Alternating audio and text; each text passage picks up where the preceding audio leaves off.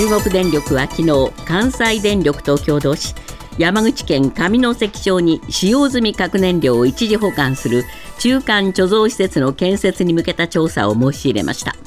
町では人口減少や産業の衰退が課題となっており中国電力に対し地域振興策を要望していますが地元の住民団体などは原発計画に反発。西町長は近く臨時町議会を招集し今回の調査を受け入れるかどうかを図る方針です。来年秋に今の健康保険証を廃止する方針をめぐり政府は廃止時期を延期せずマイナ保険証を持たない人向けに発行する資格確認書の有効期間を延長する方向で最終調整に入りました。岸田総理が明日閣僚と協議し夕方に記者会見を開き説明する予定です。松野官房長官は昨日軍によるクーデターが起きた西アフリカのニジェールから現地に在留していた日本人2人とその家族1人がフランスのパリに退避したことを明らかにしました。現地にはおよそ10人の日本人が滞在していて松野官房長官はすべての在留日本人と連絡が取れており安全確保のため必要な支援を行っていると強調しました。世界で最も安全な資産とされるアメリカ国債が1日格下げされました。大手格付け会社フィッチ・レーティングスが発表したものでアメリカの財政が悪化する懸念や債務上限問題に見られる政治の混乱などを理由に最も信頼度の高いものから1段階引き下げられました。これに対してアメリカのイエレン財務長官は強く反対すると表明しています。大手電力10社の今年4月から6月期の連結決算が出揃い8社の純利益がこの期間として過去最高となりました。ロシアのウクライナ侵攻に伴う火力発電所の燃料価格の高騰が一服したことや多くの家庭が契約する規制料金などの値上げが影響しました。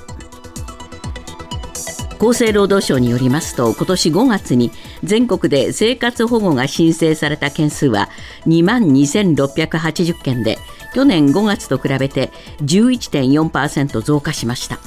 申請件数が前の年の同じ月を上回るのは5ヶ月連続です。今朝のニューヨーク株式市場ダウ平均は348ドル16セント低い3万5282ドル52セント。ナスダックは310.46ポイント下落し1万3973.45ポイントで取引を終えました。為替はドル円は1ドル143円38銭。ユーロ円は1ユーロ156円79銭で推移しています。続いてスポーツです。アメリカ大リーグエンゼルスの大谷翔平選手がア・リーグの野手部門で7月の月間 MVP に選ばれました。2ヶ月連続通算4度目の受賞で日本選手の最多受賞回数を更新しました。7月の大谷選手は3試合連続ホームランや先発したダブルヘッダーで完封勝利を挙げた後の第2試合で2本のホームランを放つなど大活躍しました。ニュースズームアップ。中国電力は山口県上関町に使用済み核燃料を一時保管する中間貯蔵施設の建設を検討すると発表しました。建設の可否を判断する調査の実施を町に申し入れ上関町の西町長は前向きに受け入れ今後町議会に諮り対応を決める方針です。ニュースズームアップ。山口県に2つ目の中間貯蔵施設。今日のコメンテーターは渋谷和弘さんです。渋谷さん、まあ、これ、えー、計画が実現すると、青森に続いて2つ目ということになりますね。そういうことになりますね、えー、あの全国の原発では使用済みの核燃料がたまり続けています、はい、で原発の燃料プールはですね今年3月時点で、全国では77%埋まってる、まあ、8割近く埋まってる状況です。で、ね、中国電力に限っても67%埋まっている状態ということなので、えーはい、まあ、その状況を解消するための中間貯蔵施設の建設がまあ国を挙げて求められているということですね。えー、で今回、まあ、この中国電力のその申請なんですが、町の了承が得られれば、半年かけて地質地表地下の調査を始めるというですね、こういう計画になります。これ、関西電力と共同ってことになるんですか？はい、この施設はですね、中国電力と関西電力の共同開発という形をとります。で、これ、両電力会社の思惑がまあ一致したということですね。はい、で、中国電力はですね、大手電力の中では、この10社の中では、経営規模は真ん中ぐらいです。はいですので、中間貯蔵施設を単独で建設運営する財力といいますか、経営力はないんですね。で一方で関西電力は中国電力の倍以上の経営規模があります。えー、重電力の中での売上高は東京電力に次いで2位ですので、えー、まあ、お金があるということですね。で、ね、さらにこの関西電力はですね、高浜原発などの3つの原発がある福井県に対して、えー、福井県にたまり続けているこのえー、使用済み核燃料を県外に搬出するという約束をしているんですね。はいはい、で実はこれまで何度もですね、何年までにやるけれども、結局できませんでしたということで、えー、福井県側に対して約束を保護にしてきたんです。はい、で今回ですね、福井県と今年末を最終期限に県外に搬出するという、また約束を取り交わしていますので、えーはい、まあ、本当に最終期限が実は迫ってきていたんです。えー、ところが、これ、関西電力は候補地のめどを立てられずにいました。ね、はい、そこに中国電力がえ中間貯蔵施設を作るよという動きになってきたので、それに乗るということでですね、解決するじゃないかということで、共同開発の形を取ったという流れですね。そうですか。まあ問題は地元、上関町の話なんですが、町長さんはまあどっちかといえば前向きなんですね。そういうことなんですね。えー、で、町議会もですね、はい、賛成派が多数ということなので、町長町議会は積極派と、こう言っていいです。ですから、まあ、議決を取れば、はい、これは賛成多数っていうことになる可能性はあるそういうことなんですね。町としてはですから、まあこれは賛成しますよというですね、えー、こういう結論を出しやすいという、こういう構図ではあります。ただしですね。ただしですね、えー、反対運動も起きています。はいで、この上関町はですね、車エビが特産ということで、漁業の町でもあるんですね。はい、ですので、反対運動を続ける住民市民団体はですね、海上掘削調査の際に、もう海上に船を停泊させて、漁船を停泊させて、調査ができないようにするなどの抗議活動を続けて、3度、実は調査中止に追い込んできたんです。で、昨日の朝もですね、あの、上関役場を中国電力の幹部が訪れまして、役員が訪れましたけれども、反対派がもうその町議会、庁舎に入らせないようにですね、はあはあ、まあ、押さえつけようとしていたなんていう映像が流れてきていまして、えーね。はい、で地域住民は何も知らないんだと、うん、もう帰ってくれないというですね、こういう声をかけていたという、えー、こういう構図なので、はい、えー、本当にその町が一枚岩になれるかどうかは、これ、予断を許せません。そういうことですね。はい、これ、県の方もまあ様子見なんですよね。そうなんです。あの実は県知事の意向もこれ非常に重要なんですけれども、えー、山口県の村岡知事はですね、昨日今後の推移を見守りたいというコメントを発表しただけで、この件についての立場は明らかにしていません。はい、だからこの県の動向も非常に気になる、この、えー、上関町に、上関町にしてはですね、えー、気になるところですね。そうですね。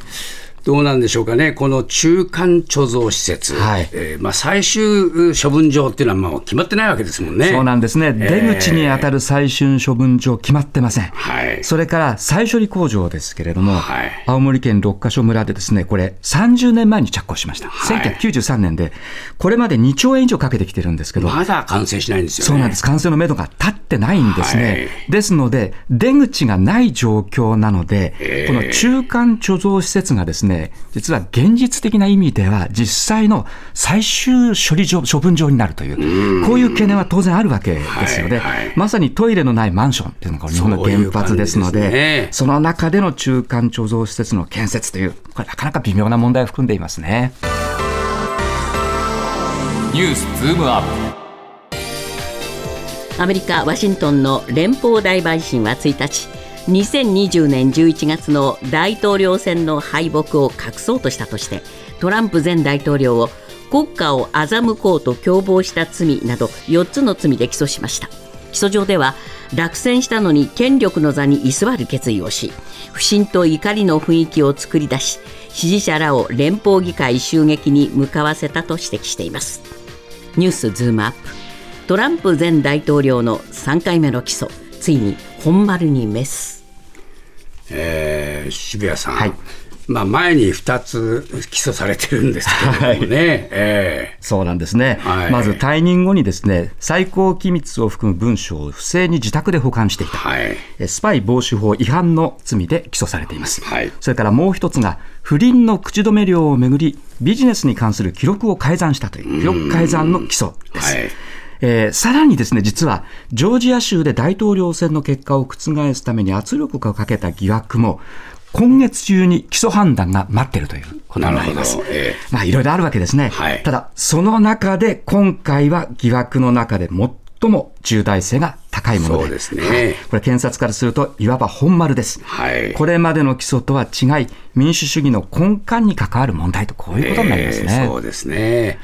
これ、まあ選挙は負けたわけですけれども、トランプさん、はい、認めなかったんですね。そうですね、えー、まず選挙は不正で、私の勝利だったと、こう主張しました。で、さらにですね、偽の選挙人を仕立て上げまして、バイデン氏の当選を承認しないように圧力をかけるなど、不正を画策したと。はい、さらに選挙に不正があったというこの虚偽を支持者に信じ込ませて、怒りで暴徒化した人々が次期大統領の承認手続きをする連邦議会を襲撃する事件へとつながらせたというですね。で、その検察はこう言っています。トランプ氏は自らの主張は虚偽だと認識していた、うん、認識していながら国民に強烈な怒りと不信を生み出すため、あえて嘘を繰り返した。うん、これがまあ総じてですね、もうとにかく共謀して国家を欺いた罪に当たるという、こういうことになりますね。そうですね。まあ、今回、起訴になったその背景にですね、はい、ペンス副大統領の元副大統領の話があったというんですね、はい、そうなんですね、えー、これまではですねこの件について今回証言した、証言したと見られています。はい、で、それが証拠にですね、その後なんですけれども、はい、ペンス氏は、今日の起訴は、トランプ氏の起訴ですね、えー、憲法よりも自分自身を優先するような人物は、決して合衆国大統領になってはならないという注意喚起になるという、こういう声明を出しています。割とはっきりとペンスさんは、えー、もうトランプさんを批判したわけですね。そういうことですね、えー、共和党の他の重鎮たちがですねトランプ大統領を擁護するようなことを言っている中で、えー、ペンス元副大統領はトランプ大統領との決別をはっきり宣言していますし、はい、それから合衆国大統領になってはならないと、はっきり言ってるわけですね。それを考えると、証言したんだろう、これがきっかけだったんだろうと、こう推測できるということですね。まあ、ただし、先ほどちょっと触れましたけれども、はい、えー、これ、大統領が起訴されても、これ、選挙に出られるんですね。なんですね、アメリカのですね憲法ではですね起訴された人物、あるいは有罪となった人物が大統領選に出馬してはならないという規定は明文化されていません。ないんですね。はい、ですので、トランプ氏自身も仮に起訴されたとしても、えー、2024年11月の次期大統領選に出ると、こう言っていますので。はいまず間違いなく候補として名乗りを上げて、しかも共和党の中では今、最も支持率が高いので、大統領候補になる可能性も極めて高いという、そうですね、はい、こういう構図ですね。まあこれ、ペンスさんがこういうふうに言ってるっていうのは、ペンスさんも大統領選に出ようとしてますよね。はい、そうなんです、ね、だからまあ、えー、そういう自分の立場をまあはっきりさせるという意味でも、はい、えー、こういうことを言ってるんですが、えーただし、共和党の中でペンスさん支持が広がらないんですね、あんまり。そういうことなんですね、えー、圧倒的にトランプ氏がですね、これは我々考えにくいんですよね。考えられないですね。例えばマッカーシー内総務もですね、えー、今回のこの問題についても、これはトランプ氏を故意に貶めるものだということで、えー、トランプ氏に対してですね、なんと、まあ、非常に同情的なコメントを出していたりするんですね。すね。ここがですから、共和党の本当によくわからないところです。結局はトランプ氏に対して批判をしたりすると、後から意種返しでですね、自分の意見がかかったその議員をですね、もう資格に立てられちゃうとか、どうも恐れているという部分もあるんではないかと思いますね。そうですね。ただし、まあ、今回のこの起訴はですね、はい、結構深刻なテーマをはらんでますから、さすがにその共和党の中でもですね、これでいいのかという声が出てくるんじゃないかと、密かに私は期待していますが、それ、甘いですか？そこですよね。出てくればですね、共和党の両親というのも、少しは見える。少しは見えてくるんですが、やっぱり強いものに巻かれろということであるとするとですね、これトランプ氏が共和党の候補として出てきてもですね、4割以上を占めるというアメリカの無党派層は、これやっぱり投票しないで、共和党が負けるという構図になるんじゃないかと思います、ね、あそうですか。もしこれでしかしトランプさん勝つとなれば、やっぱりアメリカの信用ちょっと落ちるかもしれませんね、国際的にはね。その通りですね。ロシア国内で続いている無人機攻撃についてビーバーと呼ばれる最新鋭のウクライナ国産機が使われた可能性が指摘されています。ニュースズームアップ。ウクライナのドローン技術について。